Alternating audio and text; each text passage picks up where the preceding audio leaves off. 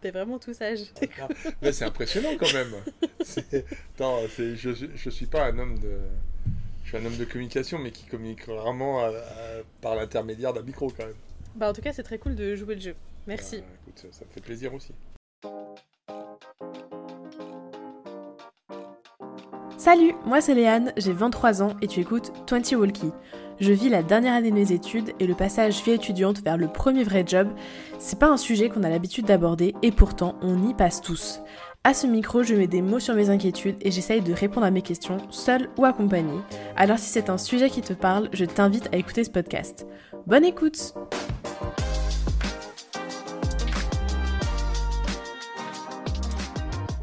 Salut, bienvenue dans ce nouvel épisode de 20 Walkie. Aujourd'hui, je discute avec Franck. Salut Franck Bonjour, tu vas bien Ça va et toi Bien, Comme si ça faisait pas deux heures que... qu'on discutait. Euh, Franck, tu es le l'invité avec le plus d'expérience de vie. Pour pas dire que je suis quelqu'un de vieux, c'est ça non, justement, j'ai réfléchi avant comment j'allais le dire. Ah bah oui, je, suis- je je suis le plus vieux sûrement. Et bah ouais, franchement, t'es le plus vieux pour l'instant. Bon, Et euh, c'est très chouette, parce que j'ai l'habitude d'interviewer des gens qui ont 20 ans, qui sont euh, en, pleine, en plein doute, en pleine interrogation sur ce qu'ils veulent faire plus tard. Mhm. Et euh, je te rassure, à 54 ans, on a plein de doutes et on ne sait pas ce qu'on va faire plus tard non plus. hein. bah, je sais pas si c'est rassurant, mais... en tout cas, t'as as des particularités professionnelles qui m'intéressent, et Ouais. euh, t'as gentiment accepté de participer à, à cet épisode, C'était- donc merci à toi. C'était un vrai plaisir. C'est un vrai plaisir. Bah, tu diras à la fin si t'as un plaisir. Ouais, non, c'est un plaisir. Avant, Euh, alors pour commencer cette interview, cette discussion, Mhm. euh, est-ce que tu peux un peu me raconter ce que tu voulais faire quand tu avais 18 ans? Qu'est-ce que tu avais comme, euh, comme objectif de carrière? Est-ce que tu savais déjà euh, ce que tu voulais faire à, à ce jeune âge? Bien sûr, à 18 ans, j'avais déjà plein de rêves. Alors c'était quoi tes rêves? Mon rêve, alors je voulais être prof de sport. Ça, c'était mon rêve. Parce que j'adorais faire du sport, j'adorais pratiquer plein de sports différents. Mhm. Mais j'étais pas assez bon. Ah. Donc, euh, il y avait des examens euh, pour rentrer dans des écoles euh, comme STAPS. Mhm. Euh, et malheureusement, je nageais comme une pierre au fond de l'eau et, et donc ça m'a pas permis de rentrer. Après, je voulais être kiné. Euh, C'était aussi un rêve. euh, voilà, mais euh, malheureusement, là aussi, j'étais pas un assez gros bosseur pour, pour devenir kiné. Ok. Donc, voilà. Et donc j'ai eu plein de rêves. Après, il y a des rêves fous, Mhm. mais, euh, mais je suis pas mécontent de ne pas les avoir réalisés et d'en avoir réalisé d'autres euh, que j'imaginais pas. Ok. Du coup, quand tu veux faire kiné à 18 ans, euh, est-ce que tu t'es lancé dans des études pour faire ça ou Bon, en Qu'est-ce fait, j'ai fait, un, j'ai fait un bac euh, scientifique. Mhm. À l'époque, c'était un bac euh, équivalent d'un bac D, donc c'était maths, physique, sciences, nat, Ok. donc SVT. Et bon, j'étais un, un élève, comment dire, pas vraiment assidu et Mhm. pas vraiment bosseur. Ok. Et donc, euh, bon, soi-disant, j'avais des facilités, mais les facilités, ça suffit pas dans les études. Si on ne travaille pas, euh, on n'a pas de résultat. Mais ça, Mhm. ça vaut aussi dans la vie professionnelle. Donc finalement, euh, tous les gens qui me rencontrent maintenant et qui m'ont connu à 18 ans sont assez surpris de ma capacité de travail alors que je leur ai pas montré quand j'étais à l'école. Ah, c'est marrant ça. Bah, je pense que ça dépend où tu t'accomplis. À Mhm. l'école, moi, euh, le plus important, c'était le basket, les copains, euh, et ça s'arrêtait là. Donc, euh, j'avais pas vraiment le sens des responsabilités, et heureusement, en fait, à 18 ans, on n'a pas de sens des responsabilités. On est là pour vivre et se faire plaisir. On Mhm. n'est pas là pour imaginer ce qu'on va être euh, à 50 ans ou à 54 ans. Mhm. Voilà. Mais, donc, j'ai fait des études. Et puis, euh, je me suis, euh, je suis arrivé à, avoir le bac euh, de 3 points, avec facilité, la deuxième fois. Et après, j'ai eu un coup de chance. En fait, ma vie, j'ai eu beaucoup de chance dans ma vie. Donc, je voulais faire du commerce. Bon, je pouvais pas rentrer en école de commerce, hein, vu mon dossier, c'était pas, pas vraiment possible. Mhm. Et en fait, euh, ma mère a coché informatique de gestion, parce que j'aimais bien l'informatique. Et en fait, c'est le seul BTS où j'étais pris. Ah ouais, ok.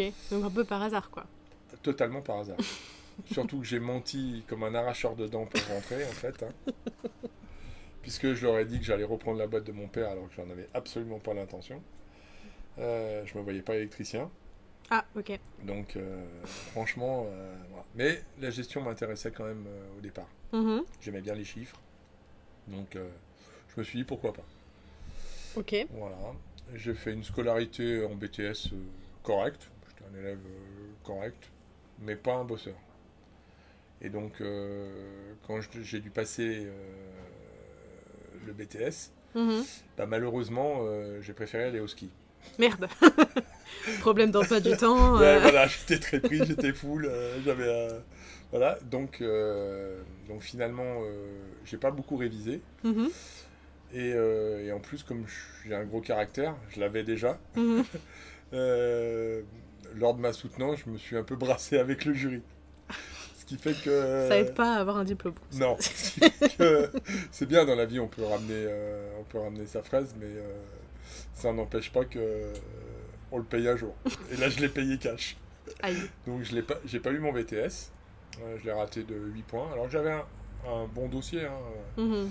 J'avais, euh, j'avais 14 de moyenne, machin. Donc j'étais un élève euh, qui s'en sortait pas trop mal. Mais bon, j'étais quand même pas non plus euh, un génie de l'informatique. hein, donc euh, ça me plaisait pas plus que ça. Mhm. Mais ça m'a, ça a fondé ma vie en fait, ce- cette, euh, ces études. Puisque pendant ces études, j'ai rencontré euh, mes meilleurs amis, pour certains. Malheureusement, certains nous ont quittés, d'autres, euh, on s'est séparés professionnellement. Mais j'ai aussi rencontré ma femme, mon ex-femme. Mhm. Donc euh, voilà, c'est quand même des moments importants. hein. Et j'ai vécu des moments euh, extraordinaires avec des copains. voilà, des aventures avec mon meilleur ami qui avait une Dodge Rose. Et, voilà, des trucs de vraiment, vraiment sympa, vraiment rigolo. Et j'ai surtout rencontré mes associés en fait.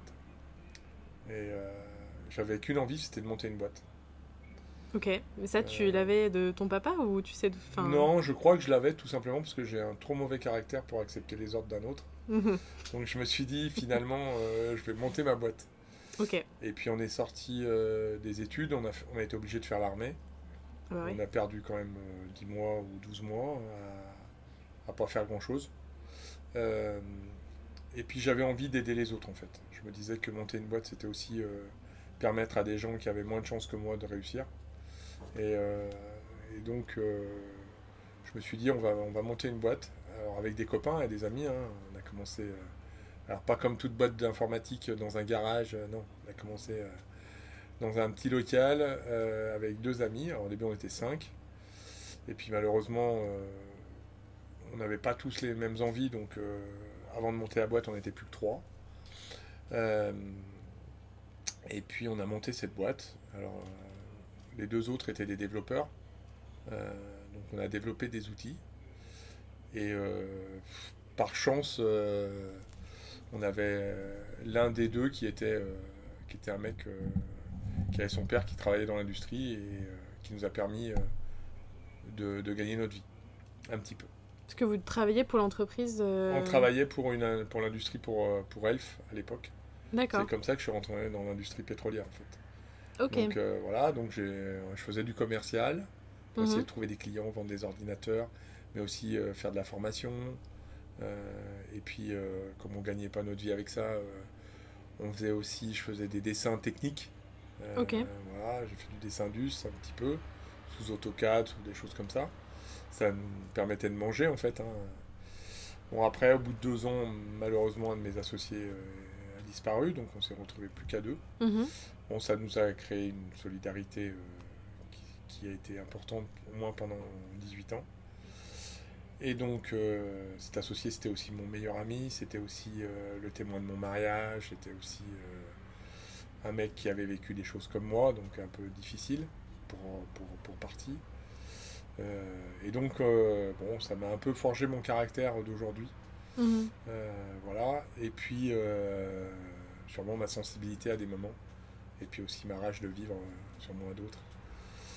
Voilà. Et, avec mon associé, on est resté hyper solidaires. Mon autre associé. On est devenus les meilleurs amis du monde. Je suis le parrain d'une de, ses filles. Et, finalement, dans la vie, il m'est arrivé un coup de chance encore. On a développé un outil chez Total, à l'époque chez Elf, et, euh, et on l'a déployé au fur et à mesure dans d'autres raffineries. Alors au début, on gagnait pas grand-chose, mais on, s'en- on avait des affaires et on arrivait à se payer un SMIC. Mhm. Donc pendant 5-6 ans, on se gagnait le SMIC. Et on était super contents parce que les deux premières années, on gagnait zéro. Ah, Donc, ok. euh, quand tu gagnes zéro et que tu gagnes le SMIC, tu as l'impression d'être milliardaire. Ok. Donc, donc ça, c'est voilà. après 7 ans de. Ouais, après 5, ouais, 7 ans pratiquement. Ouais, après, j'avais une, une, euh, mon ex-épouse était, euh, était quelqu'un qui avait, euh, qui nous a, qui m'a aidé en fait, euh, euh, qui m'a supporté et qui a contribué au fait que je réussisse. Faut quand même pas oublier ça, même si aujourd'hui on est séparés. Je sais ce que je lui dois et je lui dois beaucoup. Mhm. Et, et puis après, on a, on a développé cet outil dans l'ensemble des sites de, de- de Total, puisque Elf avait fusionné avec Total. Ce qui a permis euh, en fait de- d'augmenter un peu le nombre, la taille de la boîte. On était 4-5. Et euh, moi, j'ai, pendant 20 ans, fait- je faisais du déplacement. Enfin, pendant longtemps, j'ai fait du déplacement, dont 10 ans, où je me suis amusé à installer cet outil euh, en Allemagne, en Angleterre, en, en Belgique, euh, en Italie. Et concrètement, un jour, tu as sorti de ton chapeau un outil, tu Ouais. l'as présenté à Total, et ils ont dit, ouais, c'est trop cool, on va le mettre. euh, C'est pas comme ça que ça se passe en fait. Que tu, quand tu es une petite structure, tu vas pas avoir un- une boîte comme Total ou Elf. Mhm. Tout simplement, c'est grâce au père à mon associé qui avait une idée géniale. C'était un mec hyper, hyper, hyper précurseur. Mhm. Parce que dans les années 80, il avait déjà des, des, des Mac. Ah ouais, Donc euh, les gens. euh, c'était incroyable. ok. Et, euh, et chez Elf, ils avaient tous des PC Windows, sauf lui, son Mhm. service qui avait des Mac. Et donc on a, on nous a dit, bah il faut qu'on trouve un outil qui permet de d'avoir des le même outil sur PC et sur Mac. Donc on a Mhm. développé cet outil-là qui gérait les autorisations de travail. Donc, On a D'accord. développé comme ça pour un one shot hein, en 97. C'était mon premier arrêt. Et euh, ça s'est bien passé. Et lui, il connaissait beaucoup de monde. Il nous a dit bah, allez voir de ma part un autre site total, enfin Mhm. Elf. Donc c'était à, à Donge. Le mec m'a dit ah ouais, c'est bien, on va le mettre en place. Il m'a dit ah mais je connais le chef d'arrêt de, de Grand Puy, donc un Mhm. autre site Elf en France. On y est allé, ils m'ont dit ah ouais, c'est génial. Et après, euh, les trois sites se sont dit ben cet outil est génial Mhm. on va développer un outil euh, commun à tout le monde. Et donc là, on m'a expliqué que ma structure était trop petite pour le développer. Et donc, il fallait embaucher. Non. Ah. Il fallait mieux que je laisse le développement aux autres Ah. et que je fasse l'installation de l'outil. D'accord. Et c'est le meilleur conseil qu'on m'a donné. Et une fois de plus, j'ai eu vraiment de la chance. J'ai toujours rencontré des gens qui m'ont aidé à prendre des bonnes décisions. On peut jamais prendre une bonne décision tout seul. Mhm. Il faut entendre des conseils. Après, la décision, c'est toi qui la prends. Mais au départ, il faut que les gens ils te conseillent un petit peu. Et donc, il y a des gens qui nous ont conseillés. Moi, je remercie euh, des gens de, de chez Elf hein, qui m'ont- dit euh, Franck, tu devrais faire ça avec, euh, avec tes- ton associé, avec tes, tes collègues. Et on a fait ces choix-là. On- Et ces choix ont permis euh, de réaliser ce que je suis aujourd'hui, en fait. hein. Mhm. Et euh, dans la vie, euh, ce que j'ai constaté, c'est qu'on a toujours des moments clés, des moments charnières en fait. Euh, c'est un choix, c'est A ou B. Il n'y a pas de mauvais choix, mais il y a un choix à faire. Et il y a beaucoup de gens qui choisissent pas aujourd'hui. Et moi, j'ai appris à choisir. Et j'ai fait beaucoup d'erreurs, mais au moins, je regrette pas, j'ai fait le choix. Mhm. Euh, Peut-être que j'aurais fait un autre choix, euh, j'aurais eu une vie très différente. Mais euh, je suis content des choix que j'ai faits. Et donc c'est ce qu'il faut se dire. Il faut jamais se poser la question de se dire le statu, le statu quo, de ne pas prendre de, de décision, c'est la pire des choses. C'est que quelqu'un décide pour vous. Mhm. Alors qu'il vaut mieux décider pour soi, finalement. Même si on se trompe, c'est pas grave. Donc, euh, Mhm. voilà. Donc moi j'ai eu la chance de gens qui m'ont bien conseillé et qui m'ont permis de, de, bah, de voyager déjà, pas mal. Le pendant, c'est que j'ai pas vu grandir mes filles, c'est que je me suis éloigné aussi de ma famille et que à la fin ça s'est mal terminé. Mais, mais ça m'a permis aussi de faire des voyages euh, avec euh, pour le boulot, mais aussi pour, euh, pour ma vie perso, avec mes enfants, avec, avec mon ex-épouse. voilà, grâce à, ce, à ce qu'on pouvait gagner en billets d'avion, en hôtel. Mhm. On est allé aux États-Unis, on a fait deux fois quatre semaines. euh, voilà, on a fait des trucs fantastiques que j'aurais pas fait si, euh, si j'avais pas eu ça. Mhm. Donc, euh, donc la vie professionnelle, elle fait Mhm. plein de croisements. Et, euh, et donc on a développé, je suis devenu l'expert. Et on m'a dit, ben, il faut le déployer sur l'ensemble des sites en Europe. Donc il y avait 11 sites en Europe. Et donc je suis parti faire euh, avec mon bâton de pèlerin euh, Tout seul tout seul au départ. Et puis après, on m'a dit, ben, tout seul, ça va être long quand même, Franck. Donc je leur ai dit, ben oui. Et surtout qu'il y avait un gros site chez Total qui était en Normandie. On m'a dit, il faudrait euh, plus de monde. Mhm. Donc j'ai embauché des gens. J'étais super content parce que embaucher des gens, c'est presque un rêve hein, de les manager, mais c'est surtout euh, voilà, de- d'embaucher des gens euh, qui sont pour certains devenus des amis, pour d'autres que, que j'ai fait grandir et qui se sont envolés après. Mais ça, c'est le but d'un chef d'entreprise. Hein. C'est pas de conserver son équipe, c'est euh, de les amener à, à ce qu'ils trouvent mieux. Même si quand ils partent, euh, vous êtes vexé, vous êtes blessé, mais avec du recul, vous dites c'est bien, parce Mhm. qu'ils font des choses qu'ils ne feront pas dans votre entité. Voilà. Et moi, j'ai toujours voulu une entreprise à taille humaine. J'ai toujours voulu embaucher euh, des gens que je connaissais ou des gens qu'on me conseillait. Et, et- ça, c'est ce qui est important pour moi. Donc, euh, on a vécu pendant quelques années à déployer cet outil, à faire des arrêts, pour aussi le mettre en place pendant les arrêts. C'est comme ça que j'ai connu le monde des arrêts. Il faut qu'on explique, je pense, que c'est ce que c'est un arrêt. Ah, un arrêt. Alors, un arrêt, c'est simple, c'est euh, c'est la réalisation de, de travaux euh, quinquennaux, donc tous les 5 ans ou tous les 7 ans maintenant, pour réviser une, la, ma- la machine en fait qui permet de produire soit du pétrole, soit de l'ammoniac, soit des engrais. Mhm. Donc on arrête tout, c'est-à-dire qu'on stoppe. Un arrêt, Mhm. c'est on arrête les installations pour les réviser, pour les nettoyer, pour les améliorer, pour faire de nouvelles choses. Ça prend euh, 4, 5, 6, 7, 10 semaines, 12 semaines. Mhm. Et puis à la fin, ben, on fait mieux marcher la machine. On pollue moins généralement, on essaye d'améliorer le process, on essaye d'imaginer tout ce qui peut être fait. Il y a beaucoup de monde d'un coup. Mhm. C'est un- c'est une ville euh, qui se crée et euh, avec beaucoup de travaux, euh, beaucoup très de tensions, voilà. Et, et c'est des bons moments de vie aussi, surtout quand ils se terminent. Mais du coup, toi, tu, tu m'as dit une fois, tu fais de, de- ta vie, c'est un arrêt continuel. Puisque Ouais. tu fais que des arrêts, toi, du coup. Ouais, depuis euh, 10 ans, je fais que ça. Mais c'est une erreur. C'est- Ah ouais C'est une erreur physique et mentale. Ouais, parce que pense. là, euh, oui, du coup, on n'a pas dit, mais ben, on sort d'un arrêt, tous les deux, Mmh. Ouais, tous les deux. finalement. Ouais. Et euh, bah là, tout le monde est fatigué, quoi. Tout le monde en peut plus, est trop content que l'arrêt se finisse. Et toi, tu, tu, tu renchaînes, quoi. Enfin, tu... Ouais, après, euh, après, je pense que euh, les arrêts, ça crée aussi, euh, c'est ce qu'on a discuté avant, euh, ça crée aussi des belles rencontres dont tu fais partie. Ça crée aussi des amitiés, de longues amitiés.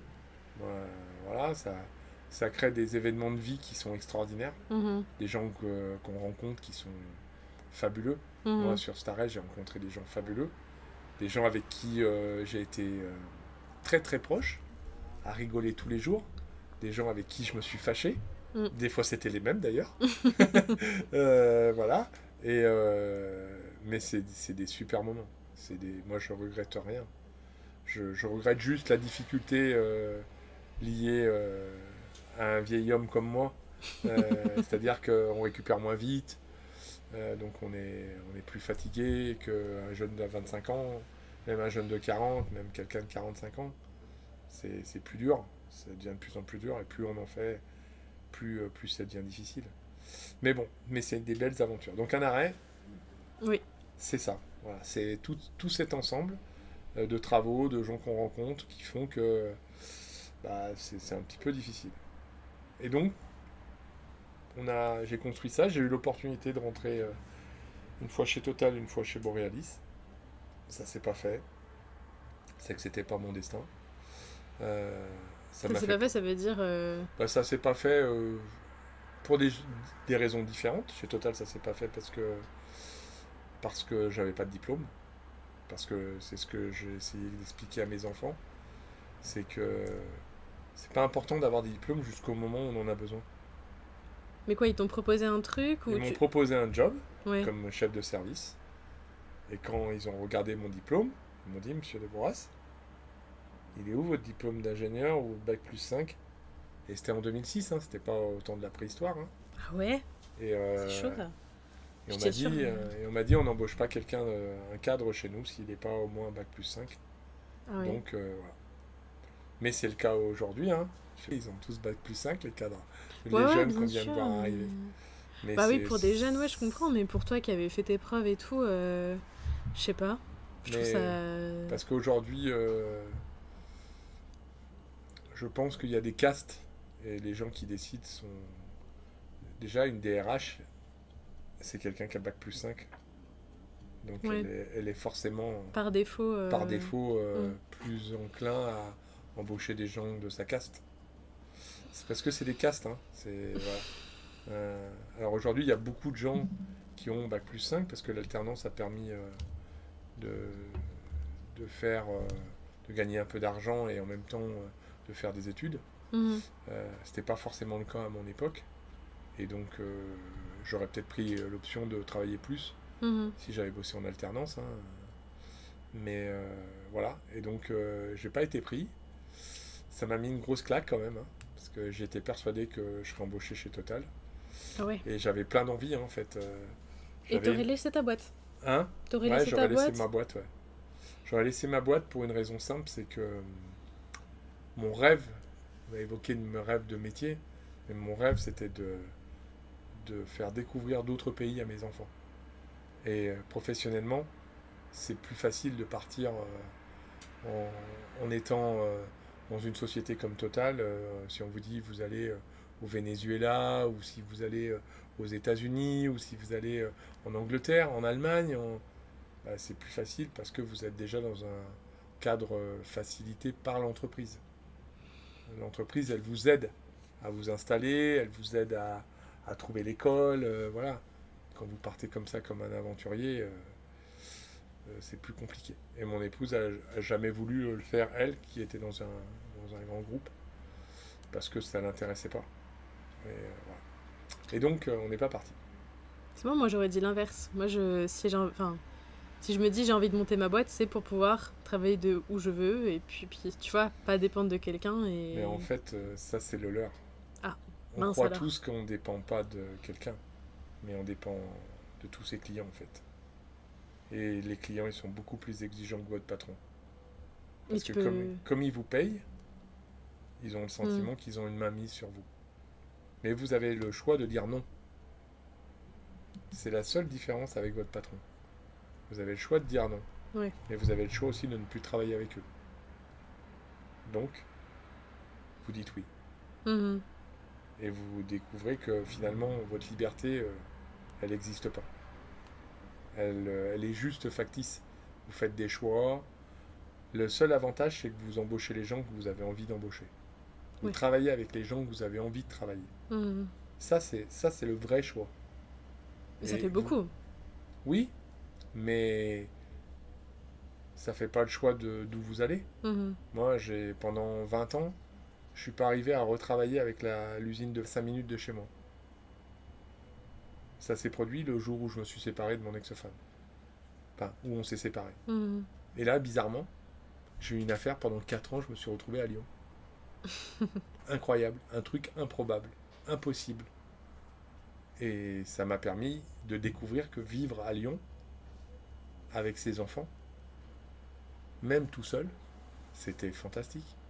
Quand vous rentrez à 20h, ben, vous êtes chez vous. Vous êtes avec votre euh, fille, vous pouvez regarder la télé. Quand vous êtes en déplacement, vous rentrez à 20h, vous rencontrez personne. Moi, j'ai voyagé pendant longtemps tout seul. Vous regardez, vous faites quoi? Vous, tombez dans le jeu. Alors, il y en a qui tombent dans l'alcool, hein. il y en a qui tombent euh, dans, le jeu d'argent. Moi, j'ai beaucoup joué sur ordi, j'ai beaucoup bossé, de plus en plus. Mhm. Et, euh, et c'est un piège. Mais j'ai quand même eu la chance de. J'avais l'espoir qu'un jour Total m'embauche et ça s'est pas fait. Pas encore. Ça se fera jamais. Ah on oui. pas Aujourd'hui, on n'embauche pas quelqu'un de 54 ans. On a beau dire ce qu'on veut, c'est fini. Ma carrière, elle est derrière moi. C'est pas. C'est pas. J'ai raté le coche il y a quelques années, je sais pas, en 2018, 19, 18, euh, où on m'a proposé un job, Mhm. mais j'ai eu le tort de mon honnêteté.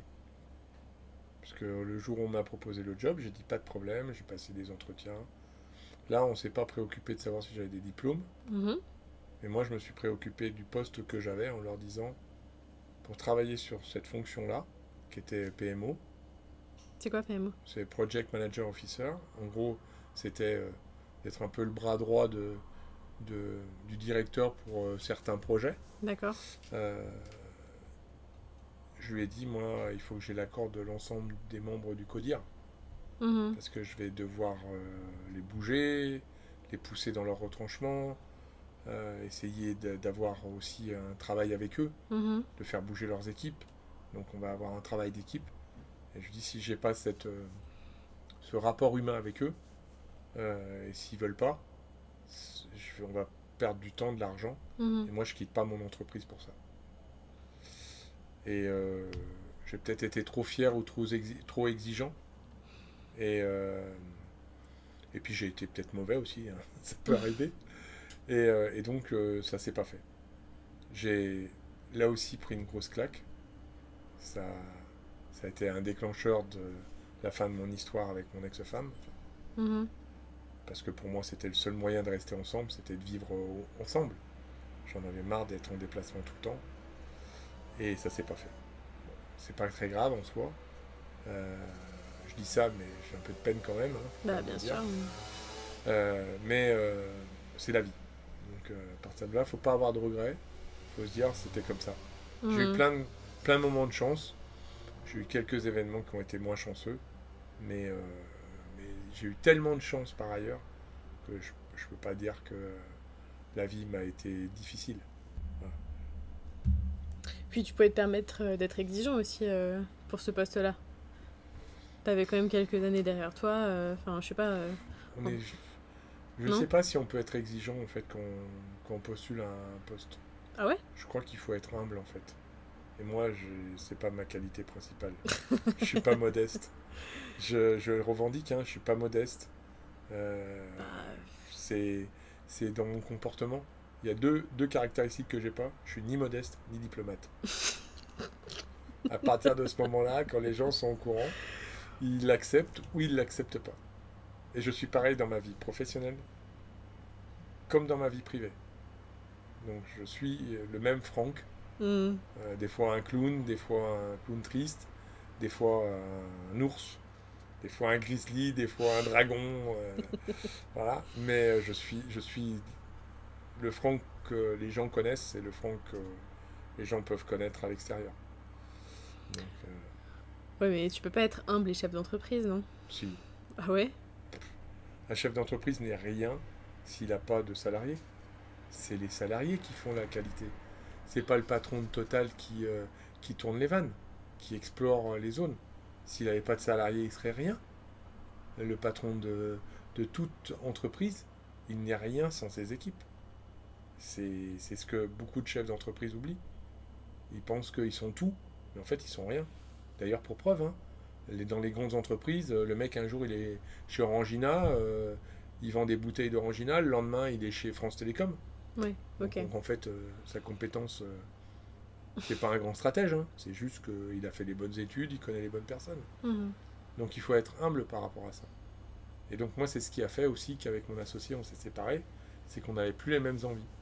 Moi, j'avais l'espoir, j'avais l'envie de, de... C'était important pour moi la- que les, mes salariés soient, soient contents et soient heureux. Mhm. Et pour cela, euh, ça devait pas être, euh, notre salaire devait pas être à leur dépens. Ah, Donc euh, il fallait que ça soit équilibré. Aujourd- Aujourd'hui, on parle de justice. Un chef d'entreprise, il gagne plus que peut-être un salarié. bah, c'est normal. C'est pas une question d'injustice, c'est une question de responsabilité. Mhm. Voilà. Mais Donc à lui, côté de il- ça, euh, bah lui, euh, quand tu t'habitues à une somme d'argent, tu es comme tout le monde. Hein. Mhm. Que tu sois chef d'entreprise ou, euh, ou ouvrier ou technicien. Ou... Si tu gagnes 2000 euros, tu as l'habitude de vivre avec 2000 euros. Si demain on te dit on va, tu vas être à 1900 euros, les 100 euros qui te manquent, c'est ça te manque. Ben, il y a des gens, quand ils gagnent 3000 ou 4000, ben, ils ont le même ressenti quand tu leur enlèves 100 balles. Donc, euh, c'est, on s'habitue. Donc, moi, j'avais une philosophie qui était différente. Et ça, ils ne pouvaient plus l'accepter, mon associé. Moi, je me disais, on vit tous les mois avec 2500 euros. Mhm. Tous les mois, je vis avec 2500 euros. Et à la fin de l'année, ou régulièrement, je me fais des primes. Si la boîte marche pas, j'ai pas le droit aux primes. Si, elle marche, si la boîte marche, je me fais des primes. Je gagne très bien ma vie. Il y a des fois, je les gagne moins. Mhm. Mais c'est pas grave. C'est pas grave. C'est pas, c'est pas à mes salariés de subir les mauvais choix que je fais, ou les stratégies, ou ma grande gueule, ou quoi que ce soit. Ok. Donc, et lui voulait être à 6 euh, tout le temps, quoi. ouais, alors peut-être pas à 6 parce qu'on n'a jamais gagné 6 euh, à cette époque-là, mais euh, il voulait être un peu plus et il voulait surtout pas revenir en arrière. Et juste pour ça, enfin juste. Bah juste, juste parce que parce que parce qu'on avait chacun notre fonction. Lui, c'était un, un, technicien qui faisait de l'informatique, mm-hmm. qui était quand même mon meilleur ami depuis 95, et qui finalement trouvait ça bien la technique et moi, j'étais le financier, celui qui partait en déplacement, qui ramenait l'argent. Euh, voilà. Et puis, euh, qui comblait euh, un peu sa partie qui perdait un peu d'argent. Mhm. Mais ça, c'est pas grave. C'est une équipe. Mhm. Une société, c'est. C'est pas toi tu gagnes de l'argent, toi t'en perds, donc on coupe ce qui perd et puis on garde que ce qui, que ce qui gagne de l'argent. Moi, c'était pas ça mon objectif. Mhm. C'était que tous les salariés qui étaient là, j'étais content qu'ils soient là. J'étais content que, de, de les aider. Euh, financièrement, euh, j'ai essayé de lutter. Souvent, j'avais j'avais des collaborateurs qui avaient parfois des soucis pour acheter leurs biens. J'ai menacé plusieurs fois ma banque de quitter s'ils ne leur faisaient pas un prêt. Mais ça, c'est le but d'un chef d'entreprise. Moi, je suis un chef d'entreprise à l'ancienne. Le but, c'est d'aider ses salariés. C'est pas d'être euh, un dieu au royaume des pauvres. C'est d'être d'être quelqu'un qui, qui sait ce que ça veut dire gagner le SMIC, qui sait ce que ça veut dire gagner plus d'argent et ne pas oublier qu'un jour on a gagné le SMIC et que ça a été dur. Mhm. Donc à partir de là, bah, je trouvais que c'était normal qu'on partage un peu nos richesses. Donc c'est pour ça que bah, j'ai pas une grosse voiture, c'est pour ça que je vais pas dans des hôtels de folie, parce que pour moi c'est par rapport à eux. Je ne vais pas expliquer à un de mes salariés qu'il ne va pas gagner 50 balles et rouler en Porsche. Mhm. Voilà. Donc, euh, donc c'est ça. Et donc on s'est, on s'est, séparés. c'était mon premier divorce. Mhm. ça a été aussi dur qu'un divorce. Euh, Amicalement aussi, alors vous êtes séparés Ouais, on s'est séparés. Ben, c'est, comme. C'est, c'est, c'est un peu pareil. On se partage, euh, on se partage les biens, on se mhm. partage les. Alors pas les enfants, mais les, les, les, les, collaborateurs.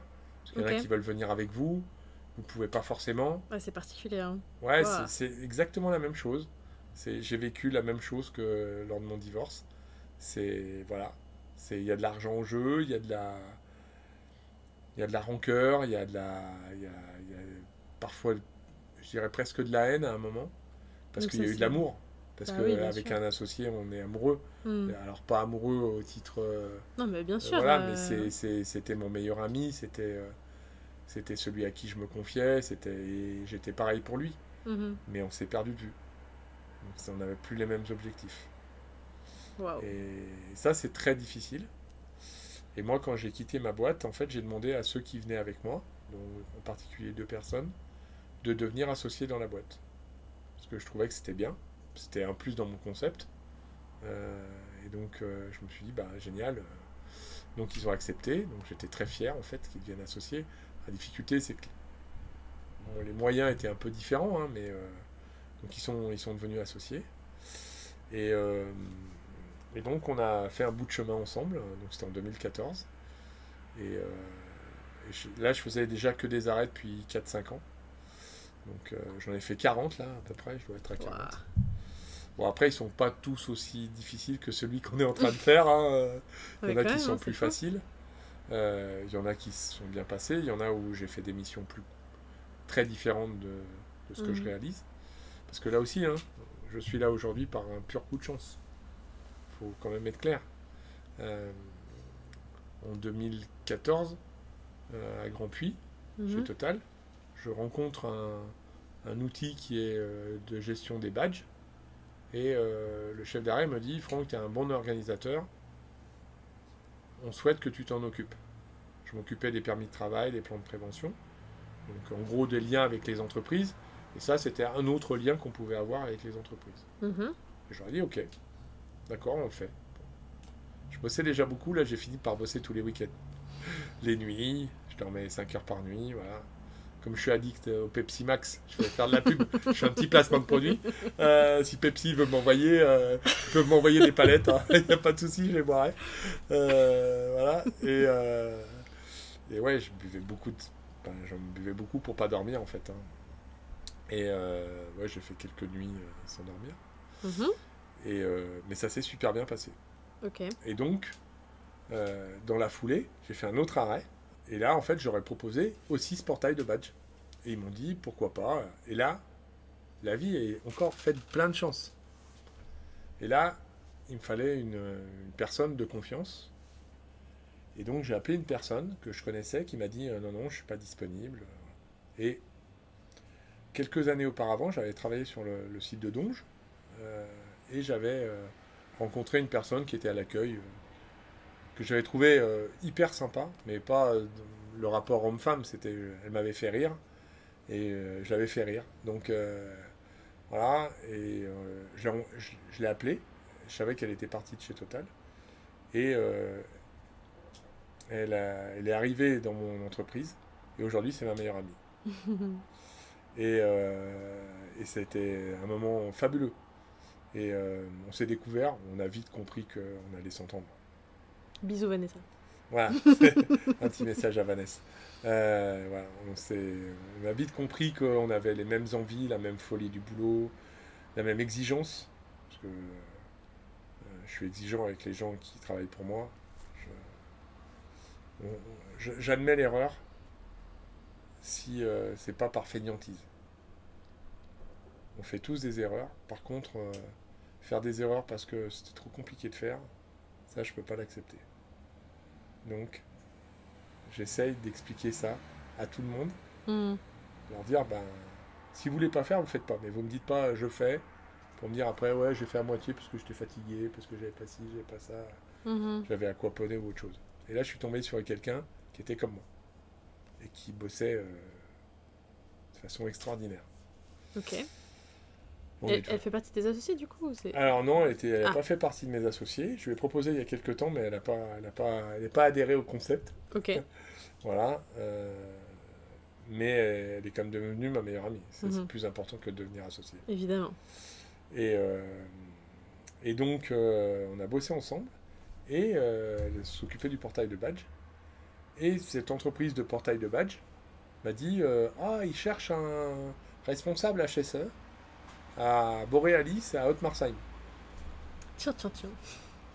J'avais déjà travaillé pour Borealis et à l'époque Pécrin, où Ouais. on avait développé un outil euh, pour le plan de prévention Mhm. sur le précédent arrêt en 2010. Et donc, euh, j'ai postulé en étant pratiquement sûr que je ne serais pas pris. Pourquoi? Parce que je pense que j'avais pas euh, l'expérience d'être responsable HSE d'un arrêt.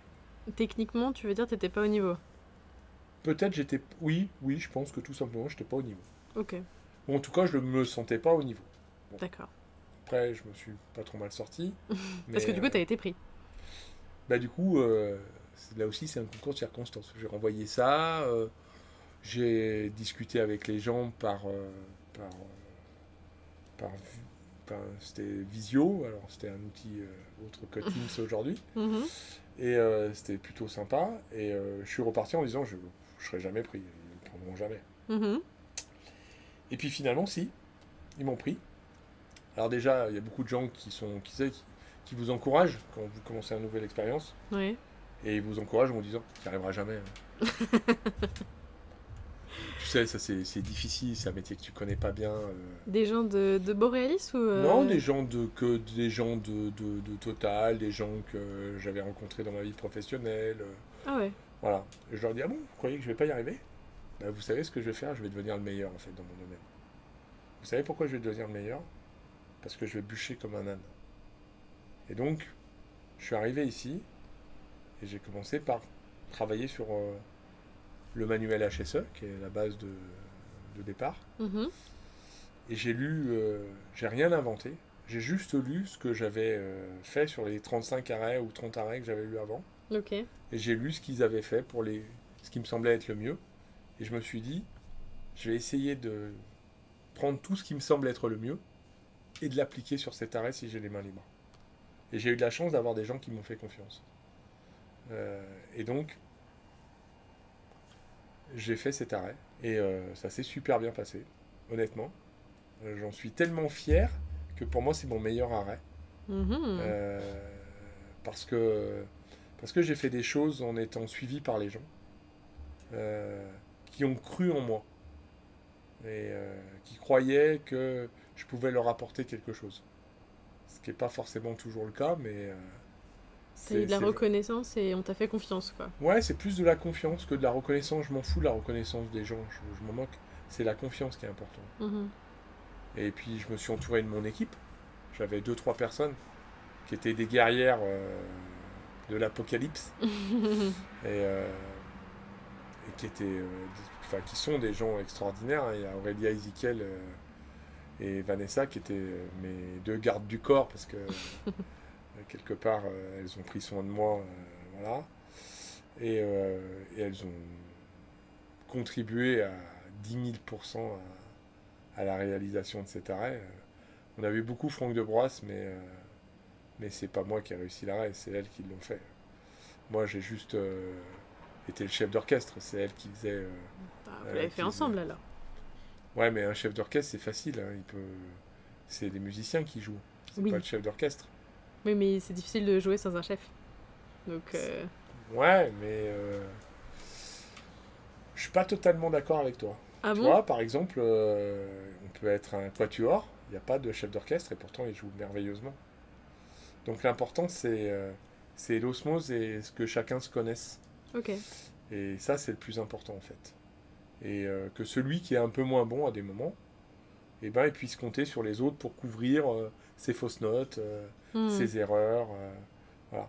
Et euh, moi, j'ai juste essayé de mettre un peu en musique les choses et de jouer ma propre partition. euh, voilà, mais avec aussi des erreurs, avec aussi des choses où j'étais pas d'accord. Et puis, euh, l'équipe était vraiment fantastique. Alors, je sais pas si je dois le dire, mais le directeur de la- de- du site, Ludovic Boulet, était un homme pour qui on aurait, on aurait donné beaucoup, et je pense qu'il y en a beaucoup qui ont donné, Hmm. parce qu'il était euh, humain. J'ai jamais vu quelqu'un être aussi... euh, être capable de- d'être aussi rigoureux, rigoureux, Mhm. tout en écoutant ce que les gens disaient, en les- en l'adaptant. Moi, il m'a forcé à faire des choses où- auxquelles je croyais pas, et, euh, et à la fin, j'étais fier de les avoir fait. Alors qu'au début, euh, on m'aurait demandé mon avis, je l'aurais jamais fait. Par exemple, le challenge entreprise, euh, que toutes les semaines on sorte euh, en Mhm. plus ou en moins. Là, on l'a pas fait sur notre arrêt, là. On le faisait toutes les semaines. C'était extraordinaire. Mais pour cela, euh, il faut avoir aussi une certaine motivation, des gens qui croient en vous et, euh, et aussi des gens qui vous donnent des ordres. Parce que vous avez beau être chef d'entreprise, il faut qu'il y ait des gens qui vous guident. Et, et c'est pour ça que c'est important. Vous n'êtes pas tout seul, vous êtes en interaction avec les autres. Et donc, euh, et cet arrêt, c'est un des plus beaux arrêts euh, que j'ai pu faire. Euh, un des plus durs, un des plus longs. Je pense qu'on a beaucoup rigolé, beaucoup pleuré, mais on était une vraie équipe solidaire. Mhm. Voilà. Et, et donc après, ça m'a permis de retravailler. En 2017, ça a été une année très difficile. Et on a fait, j'ai fait deux arrêts en même temps avec Wow. mon équipe Et c'était où les, les deux Ils étaient à Grand Puy. Ok. Euh, donc, euh, a- Donc près de Paris. Ouais, à côté, dans Seine-et-Marne. Donc, entre. euh, Il y avait juste une voie de chemin de fer qui séparait l'usine de Borealis et l'usine Total. Mhm. Et on a fait les deux arrêts. En fait, on a fini un arrêt chez Total tout en travaillant déjà sur l'arrêt de Borealis. Euh, voilà, là, on... je pense que je dormais deux heures par nuit ou trois. Waouh. Je pense que c'était une erreur. Je pense que ça m'a coûté beaucoup plus cher que, que ma santé, ça m'a coûté ma famille. Ça m'a coûté, ça m'a coûté tellement de choses que j'aurais pas dû le faire. Mais mais tu le savais avant de te lancer là-dedans, tu savais que ça allait être compliqué et que ça allait impliquer ce genre de, de sacrifice ou pas? On croit toujours qu'on est meilleur que ce qu'on est. Ah. On se dit ouais, on va y arriver. Euh, le boulot, c'est pas dur d'y arriver. C'est de pas oublier ce qu'il y a autour. Mhm. Et nous, pendant 6-7 mois, on a oublié ce qu'il y avait autour. On était en colocation. Mhm. Vous imaginez, le patron, il avait en colocation avec deux jeunes femmes qui ont 10 et 15 ans de moins que lui. Donc euh, je vous laisse les préjugés.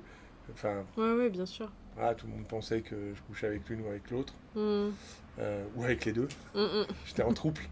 Euh, voilà, mais c'est pas vrai. En fait, je suis un homme droit et juste. Et, mais par contre, par contre, ça a été difficile pour mon entourage de le comprendre. Mm-hmm. Et moi, j'étais tellement fier de ça que je disais à tout le monde, je, suis, je fais une coloc avec deux filles, c'est top, on s'éclate.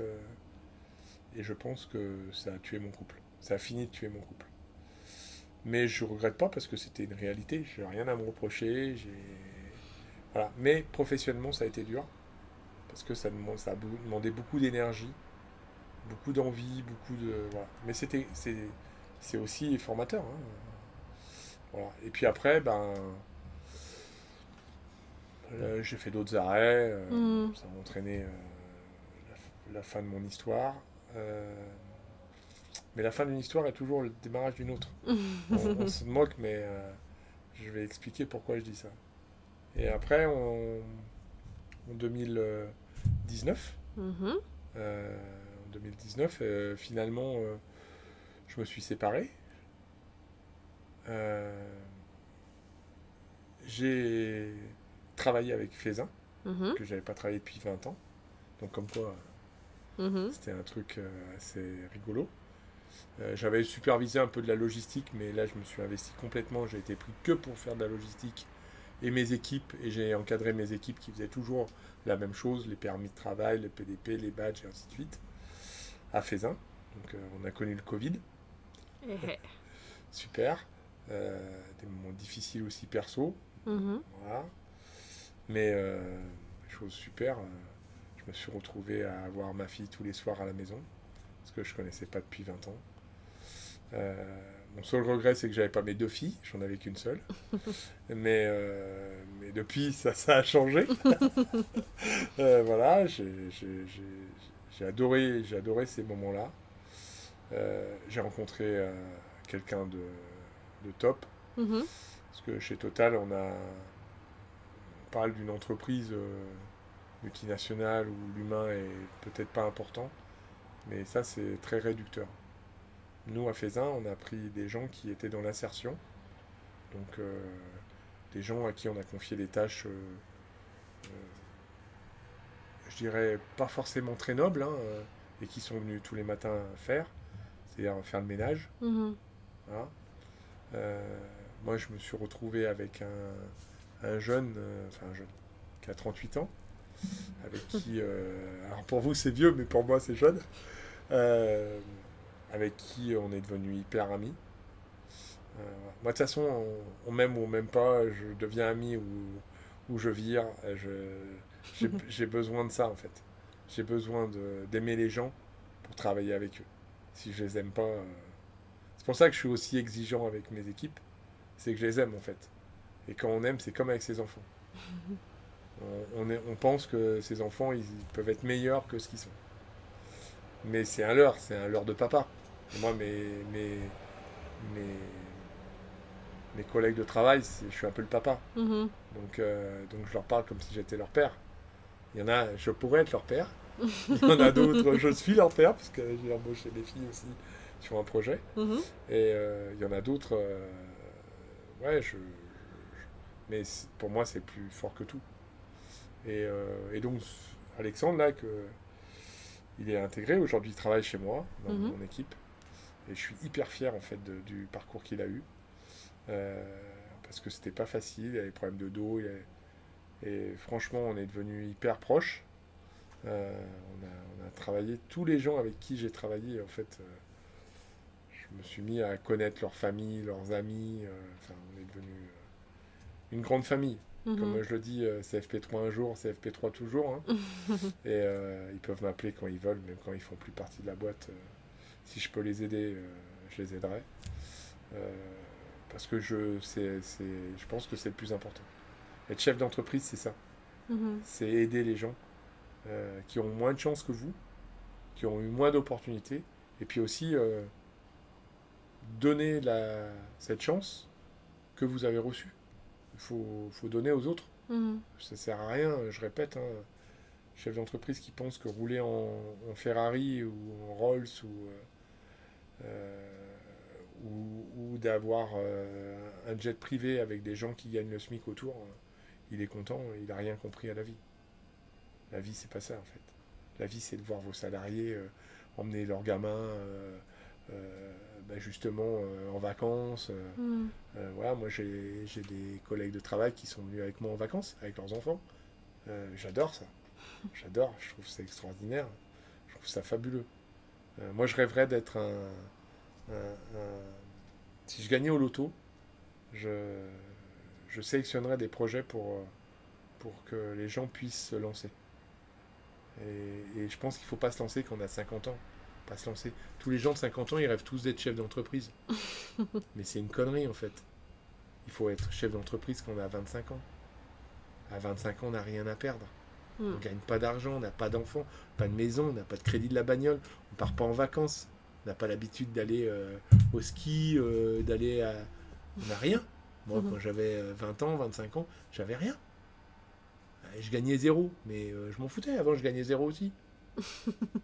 Donc, euh, zéro, euh, finalement, euh, quand tu gagnes euh, 1000 et que tu gagnais zéro, c'est fantastique. T'es le roi du pétrole. Alors que si tu gagnes 3000 par mois et qu'on te dit demain que tu en gagnes 1000, Ouais. ça va être plus dur. Puis tu vas avoir la pression de ta famille, de tes enfants. Si tu leur dis, ah bah, pendant 5 ans, on va pas en vacances parce que moi j'ai décidé de me lancer comme chef d'entreprise, bah, tes enfants, ça ne leur parle pas. hein. Ils Mhm. s'en foutent. hein. Eux, veulent savoir s'ils vont avoir le dernier iPhone ou euh, s'ils vont avoir une tablette ou euh, à Noël, euh, on a prévu, on va au ski, on... non? Non, d'accord. On- on- Avant, on allait, on allait en vacances là et maintenant on plante la tente dans le jardin. Ouais, non, ça va pas le faire. Ouais. Voilà, donc c'est ça qu'il faut pas oublier. Moi, j'incite tous les jeunes à se lancer. Il faut se lancer le plus tôt possible. Moi, je me suis, je me suis lancé à la sortie de l'école. Je trouve que c'est le bon moment, en fait. Mhm. C'est le moment où t'as rien. Donc, euh, tu peux faire ça. Donc voilà, moi, j'ai eu plein de chance. Pour résumer les l'heure de discussion, j'ai eu plein de chance. J'ai fait plein de choses différentes. J'ai rencontré plein de gens super. T'as beaucoup dit que t'avais eu de la chance, mais c'est pas genre juste une question d'opportunité, enfin de savoir saisir les opportunités. Enfin, la chance, elle t'arrive, tu vois, parce que t'as rencontré des bonnes personnes, parce que t'as su euh, entretenir des bonnes relations avec elles et tout. sais euh, Je, je sais pas. Moi, je pense que c'est de la chance. C'est... J'étais là au bon moment. Ouais. J'étais là, faut, faut être au bon moment là. hein. Après, j'ai fait des choix hein, pour l'être. hein. mhm. Euh, parfois, j'en ai payé le prix, mais euh, j'ai eu quand même la chance qu'on me laisse l'opportunité de l'avoir, de le faire. C'est, ça qui est important. Euh, c'est ça, avoir de la chance. C'est de se dire, j'ai la possibilité d'avoir le choix de faire cette action-là. Mhm. Et c'est pour ça que je vois beaucoup de gens qui aujourd'hui tergiversent, se demandent est-ce que je dois faire ci ou ça, et qui passent des heures et des heures à faire ça. Je, pense qu'ils se trompent. Je pense qu'il faut prendre une décision. Et on est dans un monde indécis. Et l'indécision, euh, ben, on, fait un mix de tout. Je veux être euh, en même temps. Ça n'existe pas le en même temps. On est euh, d'un côté ou de l'autre. On est. Voilà, ça n'existe pas d'être tout le temps dans le compromis. Il faut faire un choix.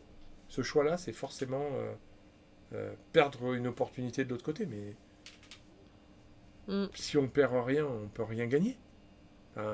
Au casino, on peut jouer euh, le rouge et le noir. hein. Mhm. À tous les coups, on gagne. hein. Mais on gagne zéro. Donc finalement, on gagne rien. Mhm. Donc il faut se dire, voilà. Alors moi j'ai toujours joué petit, C'est-à-dire que j'ai joué rouge et noir, j'ai pas joué le numéro de la roulette pour dire ouais, je vais gagner 37 fois ma mise ou 40 fois ma mise. Je me suis toujours dit un vaut mieux que deux, tu l'auras.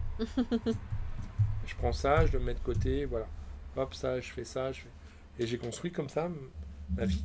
Et je, je, je, je pense que j'ai pas trop mal réussi à, dans les objectifs que je m'étais fixés. Mhm. Voilà. Alors moi j'avais un super objectif, c'était de m'arrêter à 50 ans. bon, je l'ai pas réussi. Bon, tu débordes un petit peu là. Mais... Bah, quand tu divorces déjà ça te coûte 5 ans. Donc mon premier divorce avec mon associé c'était 5 ans. T'es large.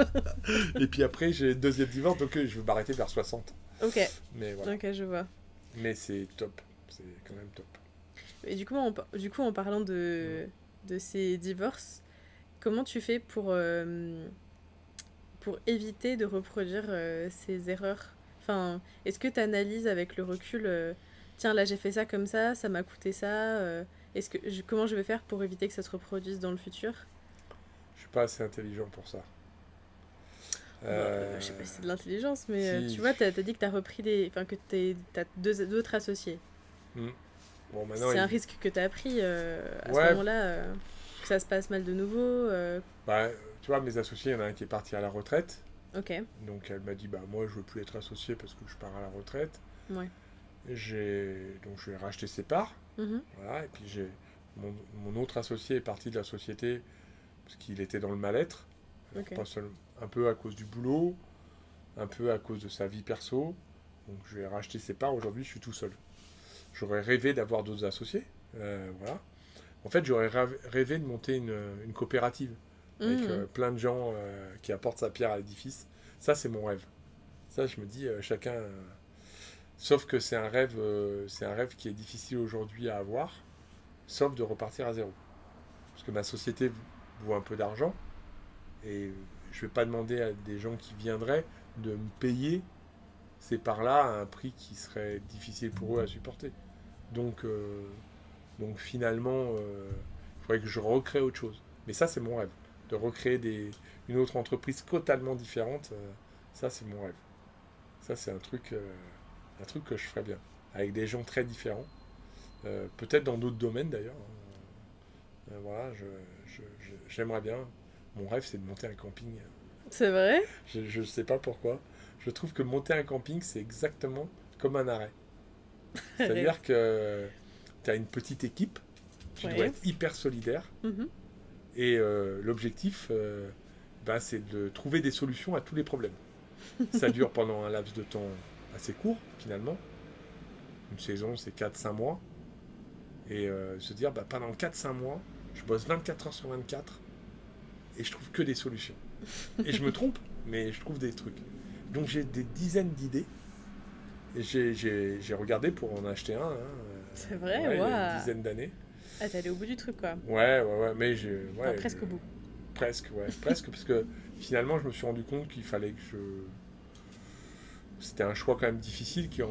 Alors, au début, j'étais marié quand j'y ai pensé, mais. euh, Mais euh, peut-être que je finirai comme ça d'ailleurs, euh, dans un camping, hein, à tenir un camping. Je trouve que c'est un truc qui me, qui me- qui me fait kiffer en fait. Euh, je trouve que c'est rigolo, c'est sympa, c'est... il y a de la mixité sociale, il y a de la mixité d'âge. Il y a des jeunes, il y a des gens qui sont assez jeunes dans ton équipe, Mhm. des gens qui sont plus vieux. voilà, et moi je trouve que cette mixité, elle, elle, elle apporte et elle apprend.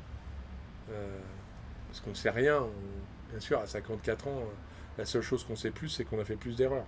C'est tout ce qu'on sait. Le reste, euh, le reste, on imagine qu'on le sait. Mais euh, voilà. Donc pour la chance, euh, pour revenir sur la chance, ouais, je pense qu'il faut arriver à, à saisir ces, ces opportunités-là. C'est tout. J'ai deux dernières questions. Vas-y. L'avant-dernière, c'est si tu... est-ce que si tu pouvais refaire, tu ferais tout pareil ou, ou qu'est-ce que tu changerais C'est une question hyper difficile en fait. Parce que je peux pas dire que j'ai eu de la chance plein de fois et dire que je recommencerai tout différemment. Sinon, euh, ça serait un peu stupide. Bah, tu sais, euh, Maintenant, on est plein de euh, contradictions. hein. Maintenant, euh, j'ai des, j'ai des plaies dans la vie qui, que j'aurais bien aimé euh, combler différemment. Euh, comme je te l'ai dit, j'ai un de mes associés qui malheureusement est décédé, il s'est suicidé, je regretterai toute ma vie de ne pas avoir passé ce coup de téléphone pour, pour peut-être lui dire que, que, c'était mon meilleur ami.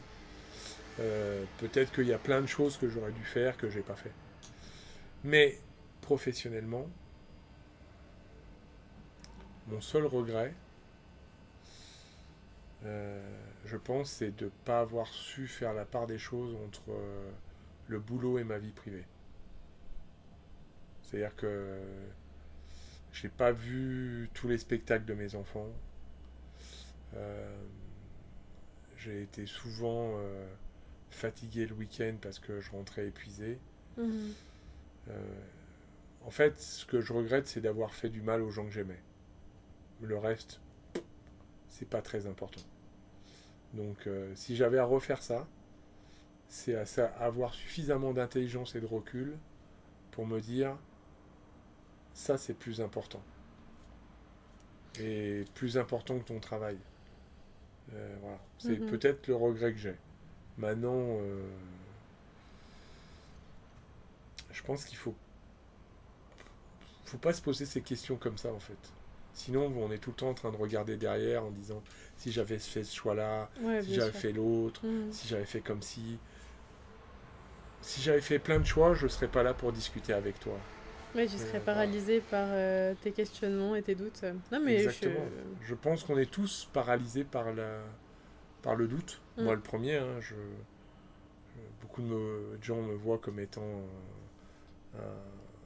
une Panzer Division ou, euh, ou quelqu'un qui doute jamais et ils se trompent beaucoup. Moi, je doute tout le temps de mes capacités, de, de ma capacité à, à comprendre les gens, à les écouter, à, essayer de réaliser ce qu'ils ont envie, euh, à essayer de savoir si j'ai commis des erreurs, à essayer de parfois de les compenser ou de les euh, rectifier. Euh, j'essaye beaucoup. je suis très critique avec moi parce que je suis aussi très critique avec les autres. Ou inversement d'ailleurs, je suis critique avec les autres parce que je suis critique avec moi. Mhm. Mais, euh, mais je pense que c'est sûrement, euh, sûrement si on allait chez une psy, euh, il me dirait vous voulez vous réaliser parce que vous n'avez pas été chouchouté quand vous étiez enfant, c'est en, partie vrai. Hein. mais je regrette rien non plus. J'ai eu une enfance sublime, euh, avec plein d'avantages. Mhm. Mais je regrette rien. Euh, je regrette rien. Euh, j'aurais juste, je dis, aimé être plus posé mhm. à des moments. pour répondre à ta question. Et ma dernière question, c'est est-ce que tu as des conseils pour euh, la jeune génération Qu'est-ce que tu trouves que... Parce que du coup, tu travailles beaucoup avec des, des jeunes gens.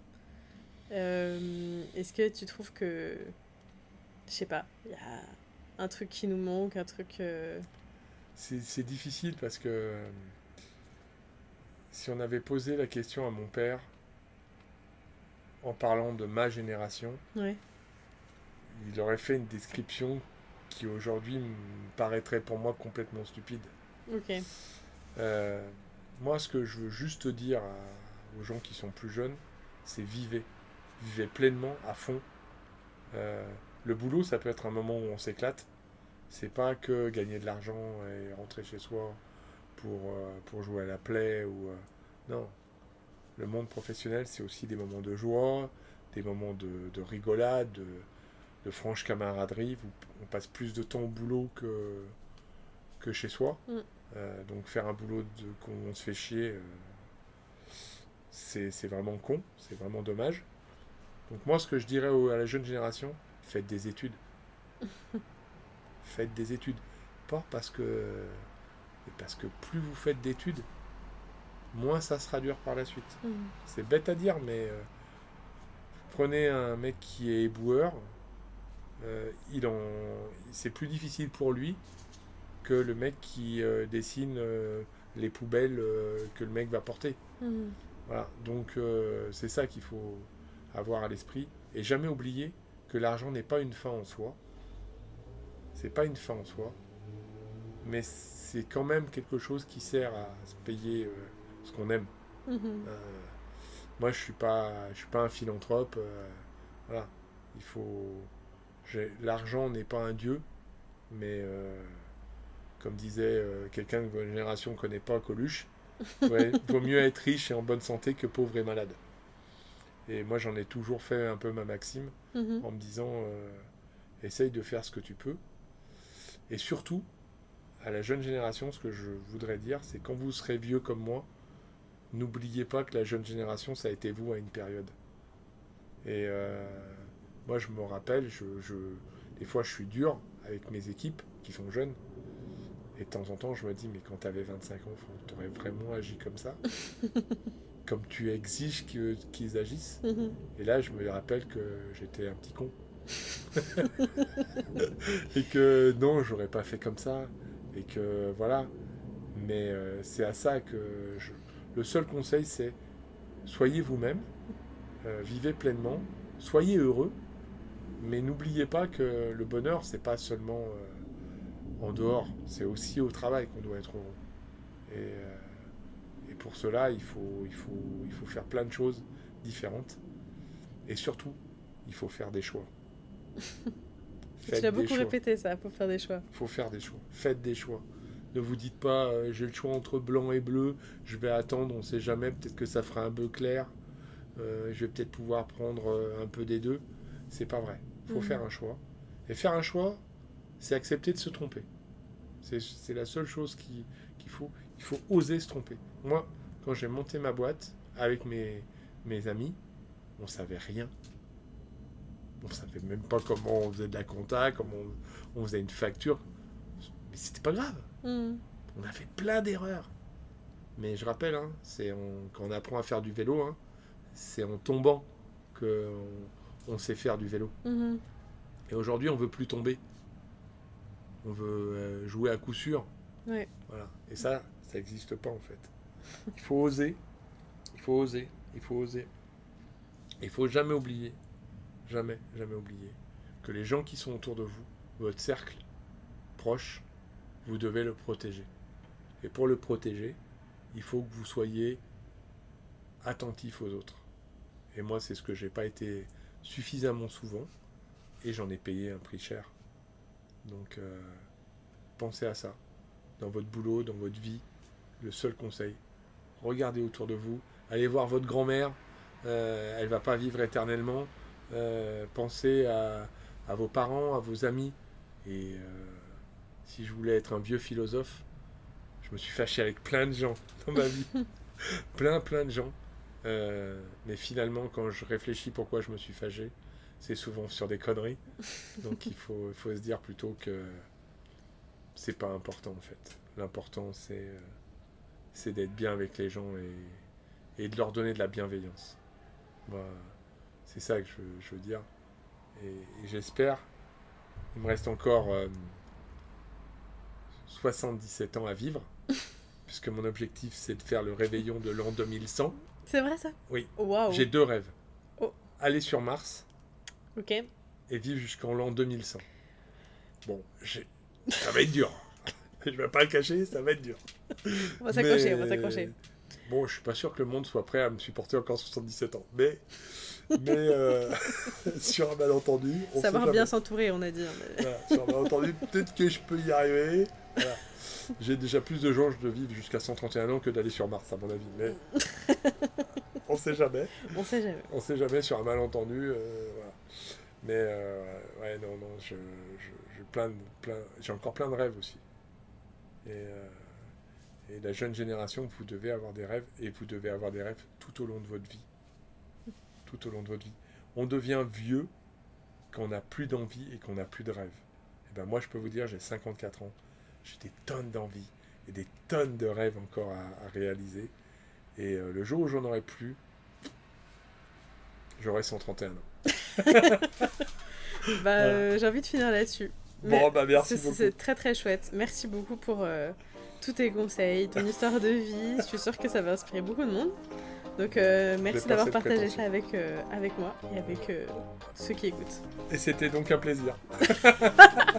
La boucle est bouclée quoi. Ah exactement. merci beaucoup. De rien. Merci à toi. Si t'es encore là, ça veut dire que t'as écouté cet épisode jusqu'au bout, alors déjà merci beaucoup pour ton écoute. Ensuite, si tu veux me soutenir encore plus dans mon projet, n'hésite pas à parler du podcast autour de toi, c'est vraiment le meilleur moyen de m'aider. Tu peux aussi me retrouver sur Instagram en cherchant 20 Walkie. Je te souhaite une bonne journée et je te dis à bientôt dans un prochain épisode. Salut